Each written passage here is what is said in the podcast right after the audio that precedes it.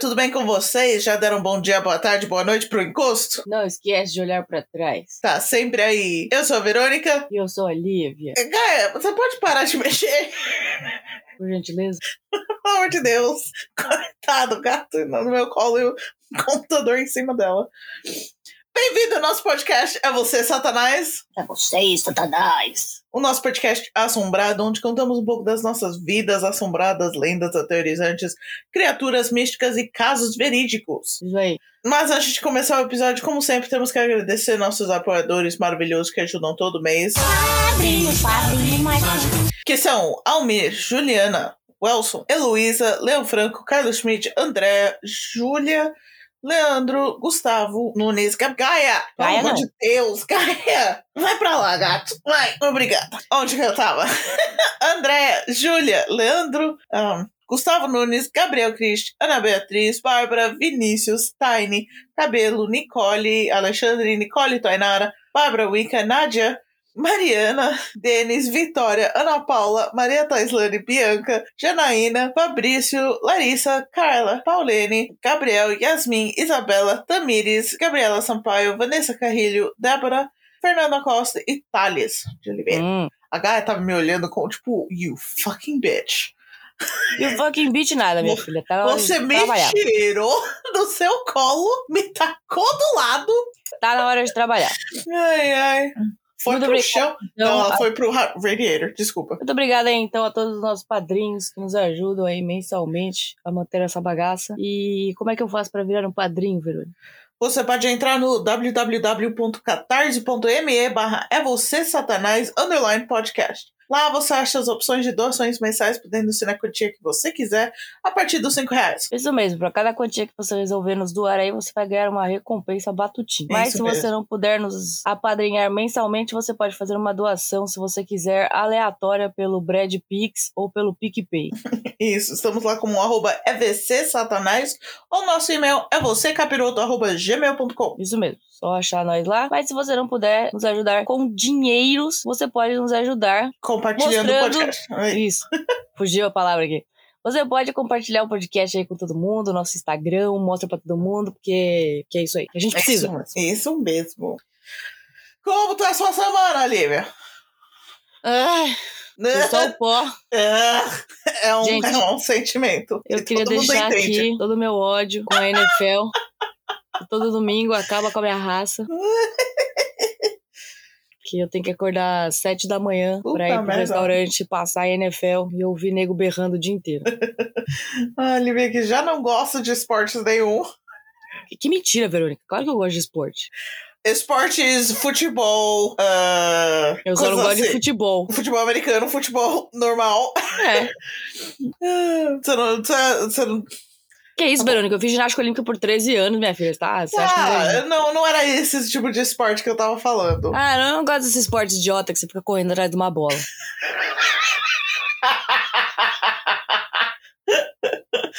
ok, não vou nem tentar te interessar em beisebol. Nossa, não faz sentido nenhum essa porra.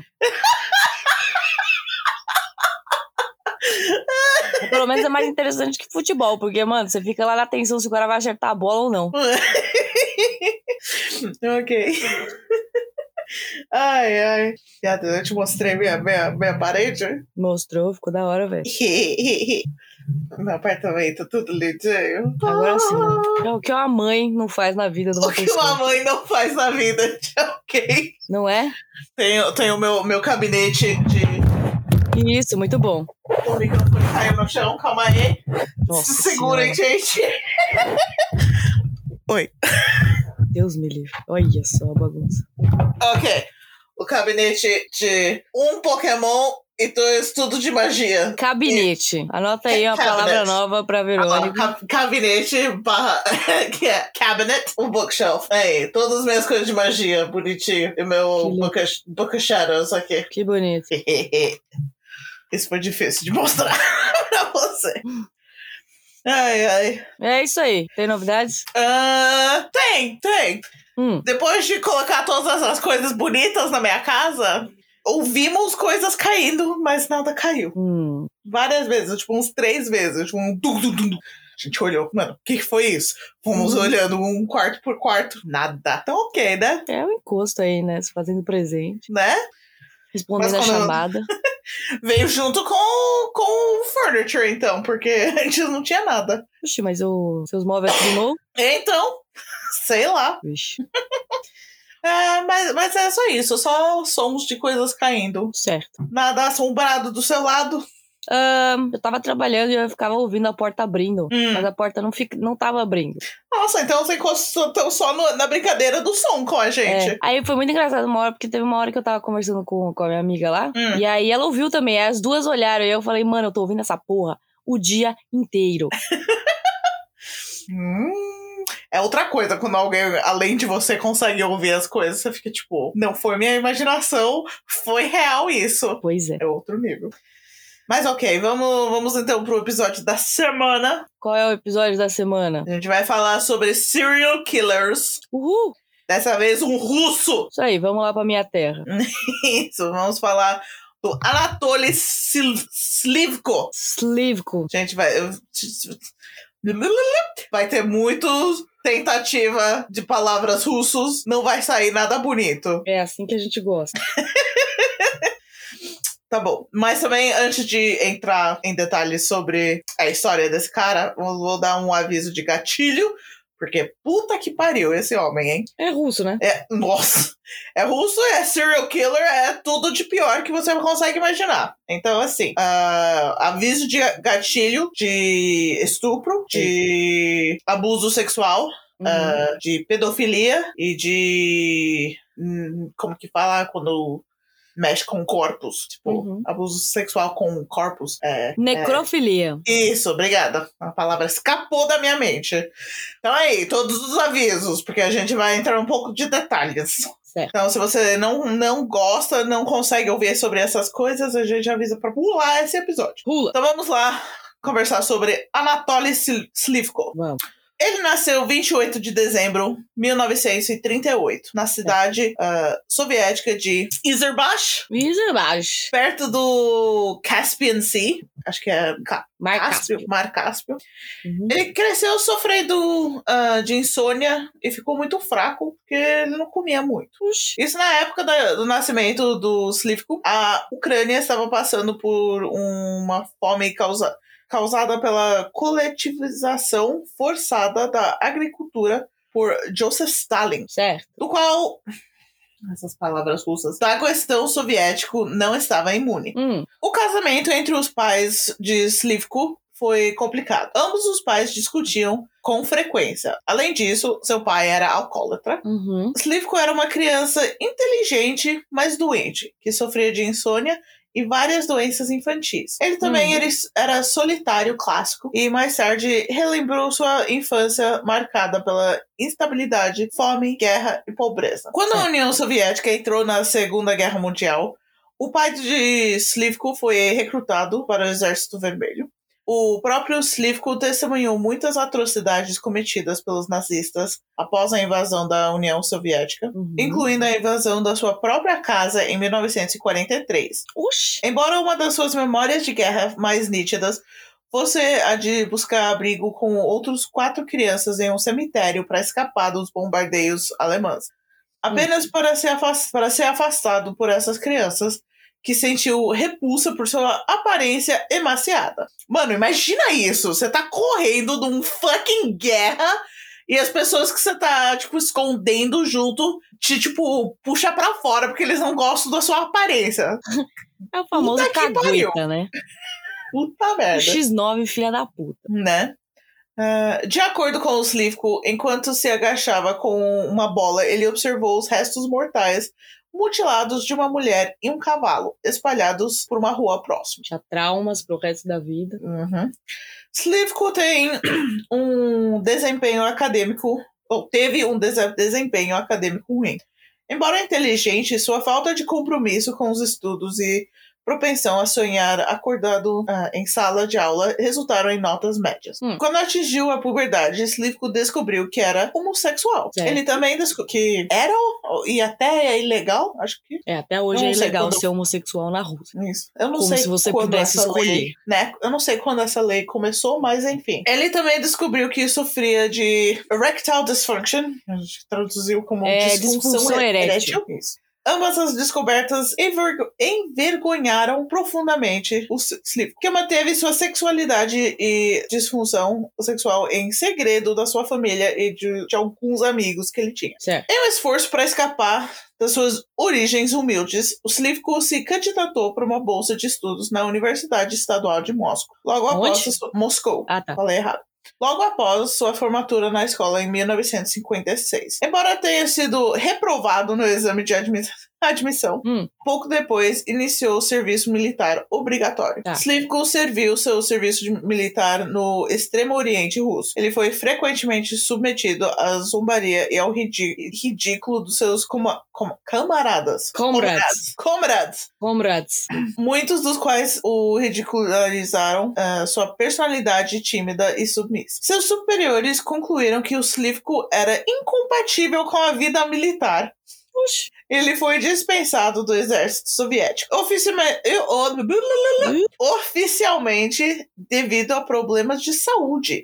Em 1960, antes de completar o serviço militar. Então, ele não estava se achando lugar nenhum. Tá.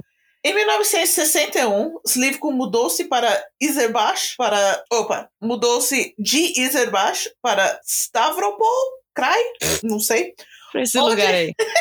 onde encontrou ah, emprego como engenheiro de telefonia. Certo. Sua irmã mais nova mudou-se ah, depois para a mesma cidade, conseguindo emprego em uma fábrica local. No final de 1962, a irmã de Slivko, preocupada com o estilo de vida introvertido do seu irmão e a falta de interação com as mulheres, o- ela apresentou um jovem ah, a uma colega de trabalho chamada Ludmila, Ludmilla. que é L-Y-U-D-M-I-L-A. Ludmila. Bem, bem chique.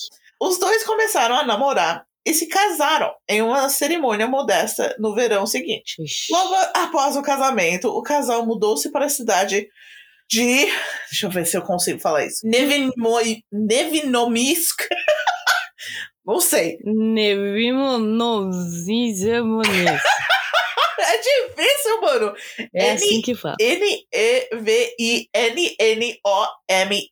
N-E-V-I-N-N-O-M-Y-S-S-K. Eu nem lembro qual era a primeira letra, mas. Onde logo estabeleceram uma reputação de membros ilustres da comunidade. Ai, que lindo. De acordo com o Slivko, embora ele se cuidasse da sua esposa, sua sexualidade obscureci- obscurecia qualquer atração física por ela e sua disfunção erétil limitava suas relações sexuais. Em a breves episódios do que ele chamou de acopulamento rápido e humilhante. Meu Deus, ok. Em uma ocasião, ele procurou ajuda médica. Olha, Uhum. olha. Afinal, a gente sempre fala, tipo, vai pro médico, se tem problema, vai, acha ajuda.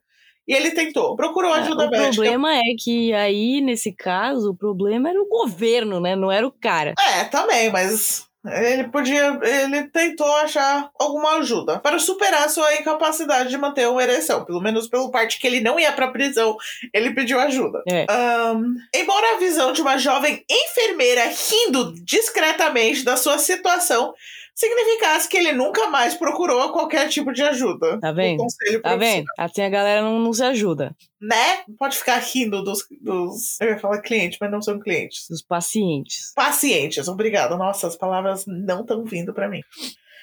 Então, em 1961, um Hum. evento mudou sua vida e a vida de dezenas de outras pessoas para sempre. Hum, Aos 22 anos, Slivko testemunhou um acidente de carro envolvendo um motorista bêbado. hum. O motorista ah, desviou de um grupo de pedestres e matou um menino no início da sua adolescência. Certo. O menino usava um uniforme de jovens pioneiros, a versão soviética dos escoteiros. Certo. O Slivko descreveu a cena e sua conexão muito pessoal com ela. Vividamente mais tarde na, na vida. Aqui, ó. É, tipo, esse é em, em quotes, o que ele falou. Abre aspas. A- abre aspas.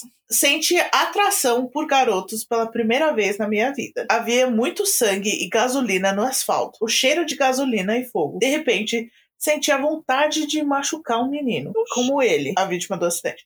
A sensação me perseguia e tive que me afastar para que o dese- desejo desaparecesse. Mas depois de cinco a seis meses, após uma ejaculação durante o sono, a mesma excitação aumentou novamente e me perseguiu consistentemente. Então, para um cara que nunca conseguiu. Fecha aspas. Isso.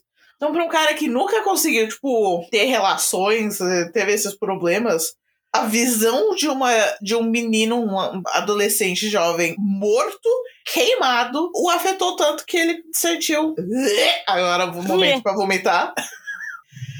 Então, meses depois de testemunhar esse acidente de trânsito, o Slivko fundou um clube juvenil em Nev Nevnimiosk. Não sei, eu vou inventar essa palavra cada Clube vez. juvenil do quê, mano? O clube foi criado para encorajar os meninos locais a participarem de das atividades dos jovens pioneiros. Ah, olha aí. Embora o Slivko logo tinha começado a usar o clube como meio de fazer amizade com os É, meninos aham, e desenvolver amizade. métodos de ganhar sua confiança. Olha aí. Uhum, o cara era esperto. Este primeiro clube foi destruído por um incêndio criminoso, aproximadamente um ano após sua fundação. Alguém tava ligeiro aí. Falou, "Não, ah, Com isso não certeza vai foi a aqui. esposa dele. Supostamente, o, o cara, que o criminoso, era um dos meninos que frequentava o clube.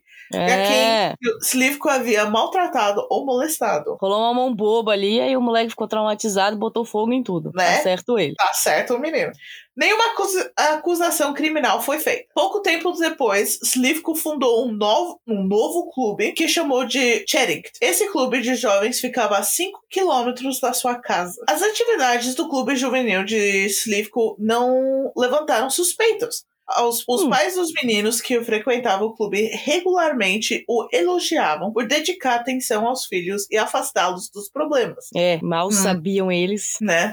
Slivko regularmente levava seus jovens, ah, os jovens em expedições de caminhada à, à escalada, com expedições frequentemente durante os dias se- seguidos, durando dias seguidos. Ah, tá. Artigos Levava a relacionados. galera ali pro meio do mato. Uhum, fazer um Nossa, mano, que, que acampamento, bagulho errado. Vai, vamos lá.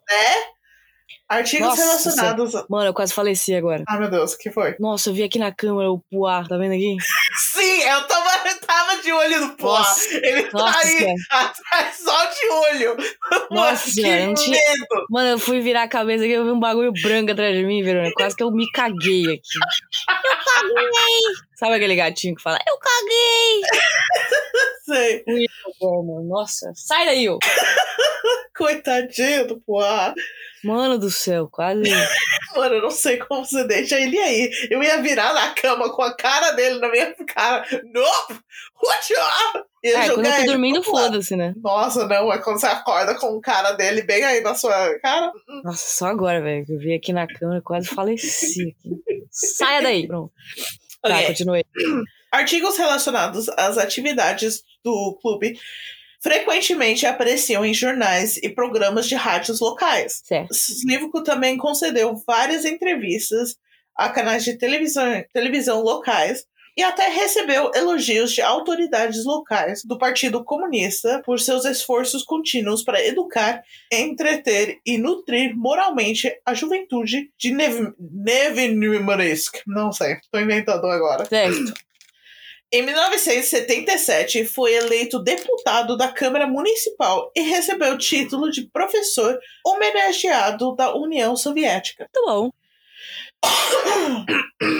Com o suprimento, com o suprimento in- infinito de vítimas, ele começou alguns experimentos muito perturbadores com os Como meninos. assim, gente? Pelo amor de Deus. Geralmente entre 13 e 17 anos. Uhum. Então vamos lá pro começo das, das merdas dele.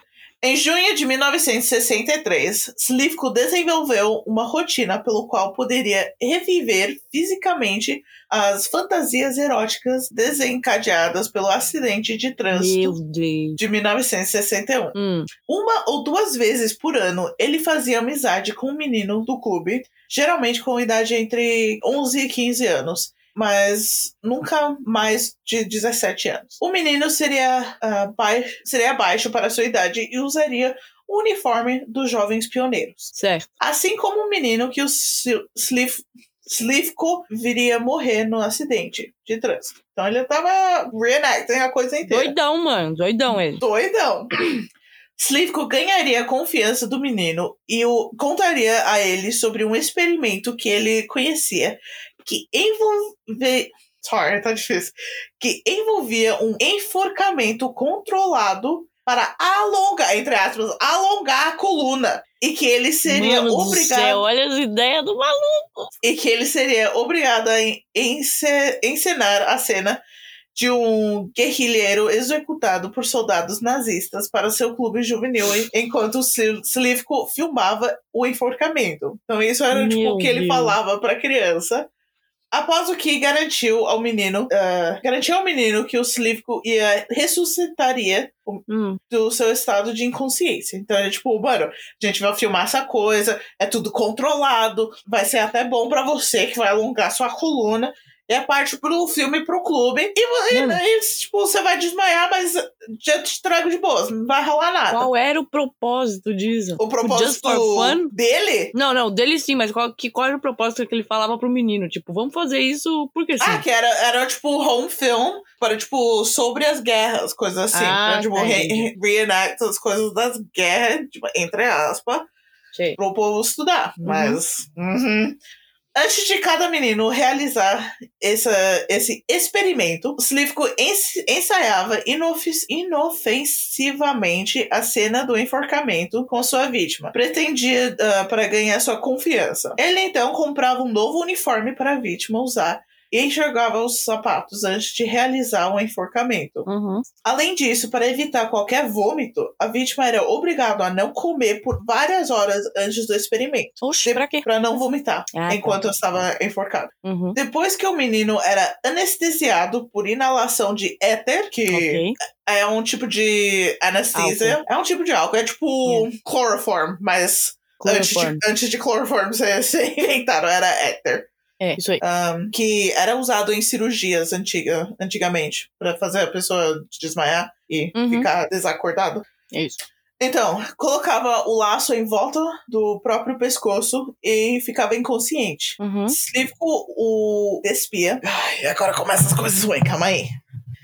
O Slivko o despia, acariciava, arrumava o corpo em posições sugestivas e se masturbava repetidamente Certo. frequentemente nos sa- sapatos do menino. Uhum. Todo esse processo seria invario... seria filmado pelo seu Certo. Slip Uhum. em uma das suas câmeras e retido para alimentar suas fantasias ero- eróticas. Então ele guardava para rever. Meu Deus. Para di- dissipar qualquer preocupação dos pais quanto à participação dos seus filhos nesses filmes caseiros, seus pais foram informados do que o Sl- Slivko, conhecido na comunidade por ter criado vários documentários amadores com sua câmera pessoal, Hum, iria filmar esses vídeos no palco do seu clube. Certo. Embora muitos dos meninos que o, o Slivko inicialmente persuadiu a participar desses filmes caseiros fossem contidos e pendurados dentro ou nas proximidades de Chairgrid, o, o campo dele, Uhum. em meados da década de 1960, ele começou a persuadir suas vítimas a participar dos filmes caseiros em locais cada vez mais rurais, muitas vezes sem o conhecimento dos pais. Certo. A ideia, pelo menos na mente do Slivko, era recriar as condições do acidente que ele testemunhou em 1961. Ver um adolescente de idade semelhante à vítima, morta do acidente, inconsciente e aparentemente morto, excitou o Slivko sexualmente. Ele racionalizou que estava vivendo suas fantasias sexuais repetidas vezes. Para o público, ele era um amado líder juvenil que re- recebia prêmios por seu trabalho com as crianças. Como líder do clube, os meninos passaram a confiar nele e Hum. em seu julgamento. É aí que tá o probleminha. Uhum. Era Ele- doido. Ele é doido. Ele conseguiu convencer os meninos a participar das suas chamadas experimentos, entre aspas, porque disse que isso ajudaria a alongar a coluna vertebral para melhorar a saúde. Gente, essa de alongar a coluna é, a, é, Né? é o pior desculpa que eu já ouvi na vida.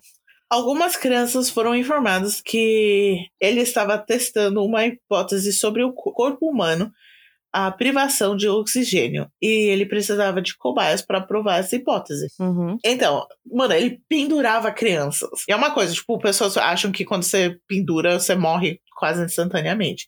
Não. Isso, a gente acha que já tá falou como morte de, por, por pendurar. Enforcamento. Enforcamento, obrigado.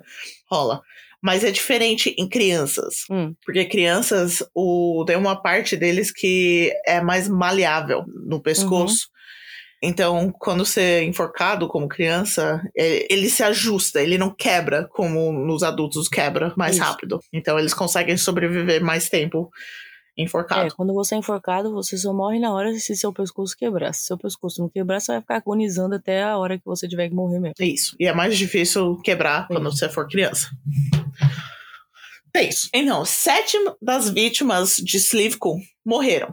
Porque ele não conseguiu reanimar eles depois de fazê-los perder a consciência. É, já estava previsto aí, né? Aí já vai dar bosta. Uhum. O que ele fez, então? Ele mutilou os cadáveres e depois o queimou com gasolina. Muito Certo. parecido com o que aconteceu com a adolescência no Eu quero acidente de saber o que, que ele vai dizer pro pai dessas crianças. Em 2 de junho de 1964, Slivko matou sua primeira vítima, um menino de 15 anos chamado Nikolai Dobry, Dobryshchev. Mano, todo mundo na Rússia chama Nikolai, velho. Slivko alegou que essa vítima em, parti- em particular foi morto sem querer, pois não conseguiu reviver o Dobry, Dobryshchev após a conclusão da sua rotina de filmagem, fotografia e masturbação. Certo. Embora mais tarde ele tenha admitido em uma entrevista com um psiquiatra que a morte do adolescente desencadeou uma maior sensação de excitação dentro dele do que os enforcamentos não Vixe. fatais anteriores. No entanto, a sensação de choque com a morte dessa vítima levou Sl- Slivko a desmembrar o corpo do menino e jogar o os restos mortais no rio cubano. Uhum. Ele também destruiu o filme e os fatos que haviam tirado dessa vítima, em particular. Embora tenha guardado os sapatos do menino. Ele tinha um Meu Deus fetiche do com os sapatos Não é, não é nem com o pé, velho, é com o sapato. né? Em maio de 1965, Slivko fez amizade com sua segunda vítima, Não, Alexei. é- não, tem, não, não tem informações sobre como ele resolveu esse problema aí? Como ele resolveu qual problema? Dos pais? É. Talvez e- esse ele não tinha falado pros pais. E aí, que o moleque desapareceu e é isso aí. sumiu. Foi um urso. Uhum. Certo. Alexei Kovalenko é a segunda vítima. Uhum. Ele também fazia parte do clube juvenil. Essa vítima foi morta intencionalmente, com o Slivko re retendo todas as filmagens e imagens do seu enforcamento, abuso sexual e mutilação. Certo. Kovalenko foi dado como desaparecido, embora seus pais tenham sido informados pela polícia que seu filho havia fugido. Hum, Oito anos depois, em 14 de novembro de 1973, Alexander Nesmei, nossa, Nesmeyanov, Nesmeyanov, isso, hum. de 15 anos, desapareceu 669. em Nevinomisk. Hum. Acho que eu tô, tô melhorando um pouco desses nomes. Ah, tá ficando bom, vai, manda aí. Nesmeyanov, outro membro do, de 669. Chegrit, Hum, recentemente ah, fez amizade com o Slivko antes do seu desaparecimento.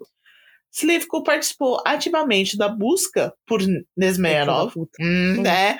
Nas semanas seguintes do seu assassinato, imprimindo posters de pessoas desaparecidas e mobilizando buscas terrestres que ele garantiu que não cobrissem o local do assassinato. Esse cara era muito esperto. Que filho da puta, Esse cara era a definição de pilha errada. né? Dois anos depois, em 11 de maio, tipo, eu tô pulando os anos, mas ele continuava ahn, abusando dos meninos. Tipo, era do- dois meninos por ano, sem matar. Esses que agora Uhum. que eu tô falando são os que morreram. Ele matou mesmo, certo. Então, 11 de maio de 1975, outro menino do clube juvenil de Slivko, Andrei Pogassian, de assim, 11 anos, também desapareceu. O menino foi Hum. visto pela última vez por um vizinha que informou à polícia que Pogassian disse que ele participaria de um filme na floresta. Certo. Embora o menino não tinha mencionado Slivko por nome, a mãe de Pogassian informou os investigadores que Slivko havia feito um fi- filme ah, partidário em uma floresta próxima da qual seu, seu filho havia participado anteriormente. Hum. No entanto, como a polícia já havia. Ah, já sabia que o Slivko havia ganhado prêmios por outros filmes mais in- inócuos, ele foi eliminado como suspeito após um Oh. breve interrogatório no qual admitiu que o menino era membro do seu clube ju- juvenil, mas negou qualquer envolvimento do seu desaparecimento. Mano, tipo, terceiro moleque, quarto moleque que desaparece no, do mesmo clube e não, não, tá tudo certo. Né? Em 1980, o Slivko matou sua quinta vítima, Sergei Fatnev, Fatniev, Sergei, de 13 anos. Ele também era um membro ativo de Chergrid, e quando Slivko comentou esse assassinato, seu sadismo e luxu- luxúria aumentaram Uhum. a tal ponto que ele reorganizou especificamente o corpo desmembrado e os sapatos da sua vítima diante da sua câmara para alimentar futuras fantasias Como assim reorganizou? Nossa senhora, bicho. tipo, desmembrou e reorganizou o corpo. Tipo, botou a cabeça no lugar do joelho, joelho no, no ombro. Cê- não nossa, sei, pra, pra colocar em posições que ele gostava. pessoa sem Se noção. você já não tá, tá vomitando, eu não sei. Nossa, esse cara deve estar no, no nono nível de, de hell queimando por essas coisas. As Oremos. anot... Oi? Oremos. Oremos, né? As anotações do seu diário que denotam o assassinato, o desmembramento e a queimadura do seu corpo e roupas de Fatnev também indica- indicam sua falta de repulsa e vergonha por suas ações. Então, é um é- belo ele, safado. tipo, no começo era tipo acidentalmente, ele surtou depois, queimou o corpo, coisa assim. Agora ele tá, tipo, gostando mais e mais e agora sem remorso. Uhum. A próxima víti- vítima foi Vyacheslav. Falei até certo. Hum. Chovstik. Chovstik. Não, Kovstik, Kovstiks. de 15 anos, que o Slivko matou no outono de 1984. Certo. 23 de julho de 1985, Slivko matou sua última vítima, Nossa, ainda bem, mano. Achei que não ia acabar nunca. né? Mano, anos. Ele começou quando? Foi mi- 1960. Nossa senhora. 20 anos. 1960 pra 1985. Nossa, 25 anos fazendo merda. É muito Hum. tempo, gente. Não dá não. É muito tempo. Sergei Pavlov, de 13 anos, que desapareceu após contar a um vizinho que estava encaminhado, que estava se encontrando com o líder de Chagrid para Hum. participar de um filme caseiro. Embora a polícia tenha informado a mãe de Pavlov que seu filho havia fugido, seus pais não se convenceram. Hum. Ambos questionaram Slivko, que negou qualquer envolvimento. No entanto, o questionamento da sua mãe e os outros membros do Chagrit revelou que vários meninos haviam participado de experimentos de enforcamento para esticar a coluna, em um esforço para estimular o crescimento por insistência de Slivko. E Mas que é os meninos ainda colava depois de 20 anos. né? E que os meninos invariavelmente perdiam a consciência. Então, assim, tipo, Uhum. as crianças cresciam e ficavam quietos sobre isso, porque era, tipo, algo meio shameful, e os meninos não iam falar porra nenhuma. Exatamente. Lembrando Sim. que estamos na Rússia, né? Né? E, então eles ficavam quietos, cresciam e se mudavam. E o- outros meninos jovens entravam sem saber porra nenhuma. Os Uhum. também. Então ele, ele tinha um fluxo aí de, de vítimas. É horrível, mas é o que acontece. Enfim, finalmente saiu essa coisa e eles, tipo, mano, what the fuck? Após o desaparecimento de Pavlov, uma promotora local chamada Tamara Lang Langueva Hum. começou a investigar ativamente a ausência do menino. Suas investigações duraram vários meses e em novembro de 1985, Langueva descobriu que vários outros meninos que frequentavam o mesmo clube juvenil também havia desaparecido ao longo de vários anos, muitas vezes como Pavlov informando seus parentes que eles participariam de filmes caseiros filmados por Sliv- Slivko. Uhum. Embora Langieva não havia encontrado nenhuma evidência de nada ilegal na maneira como o clube realmente operava, seu questionamento e a vários meninos revelou que muitos membros concordavam em ser enforcados até inconsciência e em experimentos controlados por Slivko, como parte de um ritual repetido para seus filmes parti- partidários caseiros. Muitos desses me- membros atuais e antigos do clube juvenil também sofreram com amnésia temporária após seu renascimento. Ah, Não, após ser. Eu não sei a palavra. Tá, reacordada. ah, reanimado. Reanimado, isso.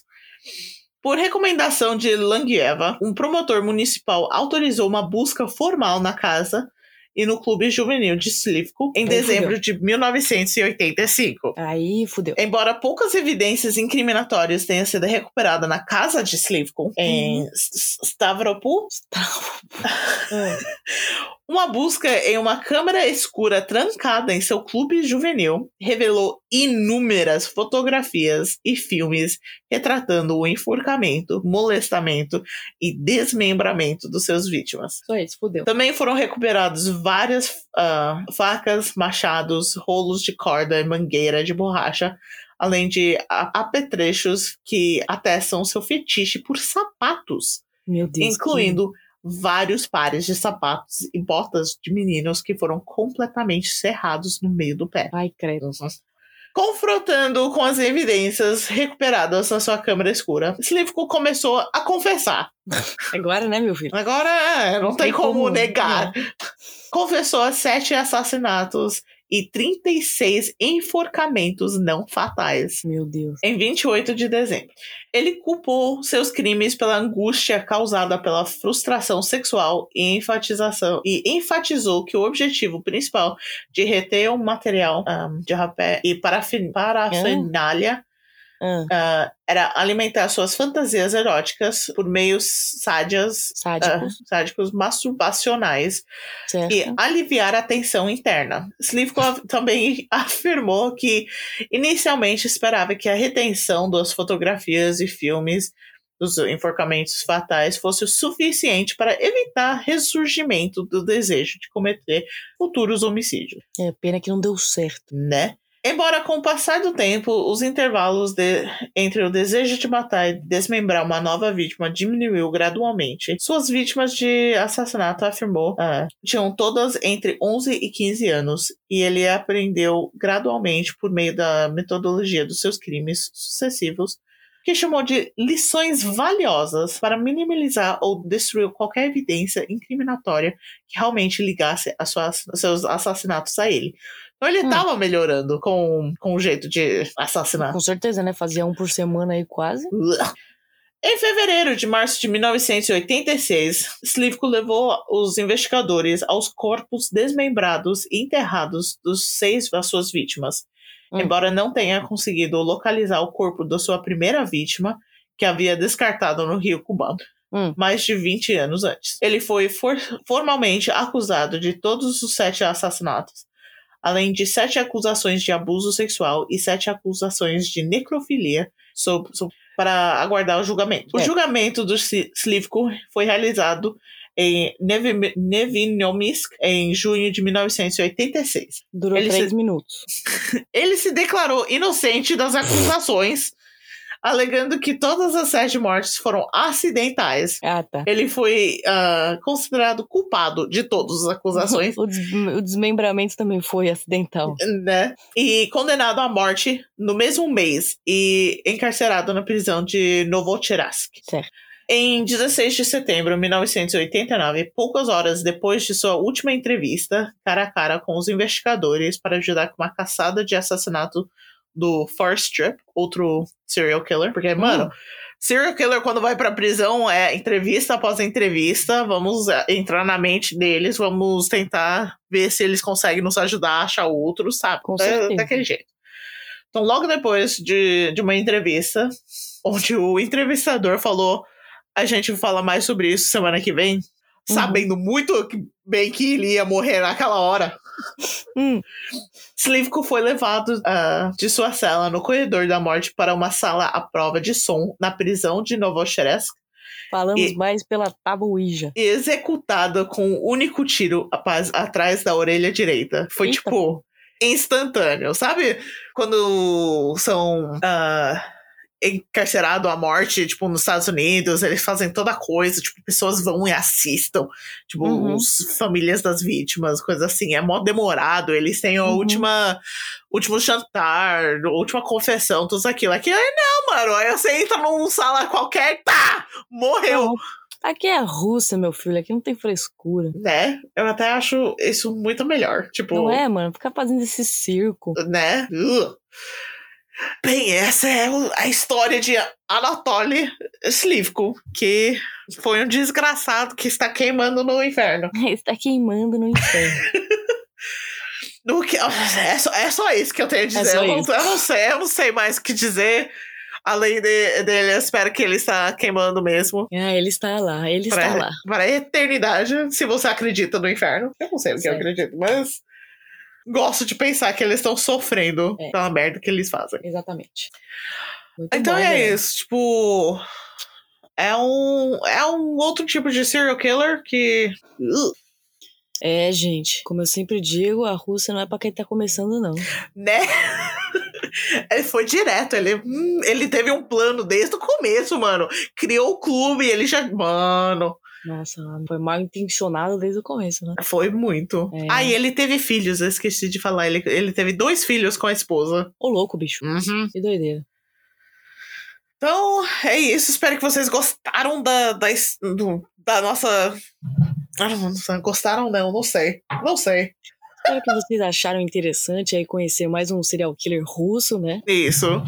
E vai ter fotos, vai ter fotos dele, vai ter fotos dos sapatos. Ai, meu Deus, Verônica. Mas as crianças não. Mas vai ter fotos do, do- da cara dele e dos sapatos. Certo. Se você Vai lá, quiser ver, não tá no deixa de- Instagram. Não deixa de comentar na foto se você quiser conversar com a gente sobre o, o episódio. Isso. E é isso. E é isso. Que não podemos esquecer de fazer. De dar tchau pro sapato, que eu não quero nem falar com esse bicho. Né? Ninguém quer falar com ele. Então, Não. tchau. Tchau!